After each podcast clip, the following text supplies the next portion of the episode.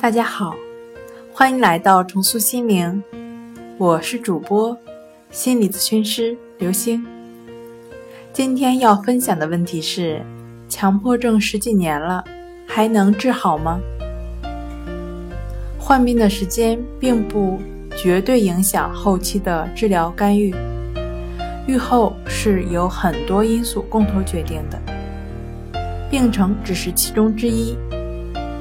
只要患者积极配合治疗，持续的进行，一般都能有比较好的康复效果。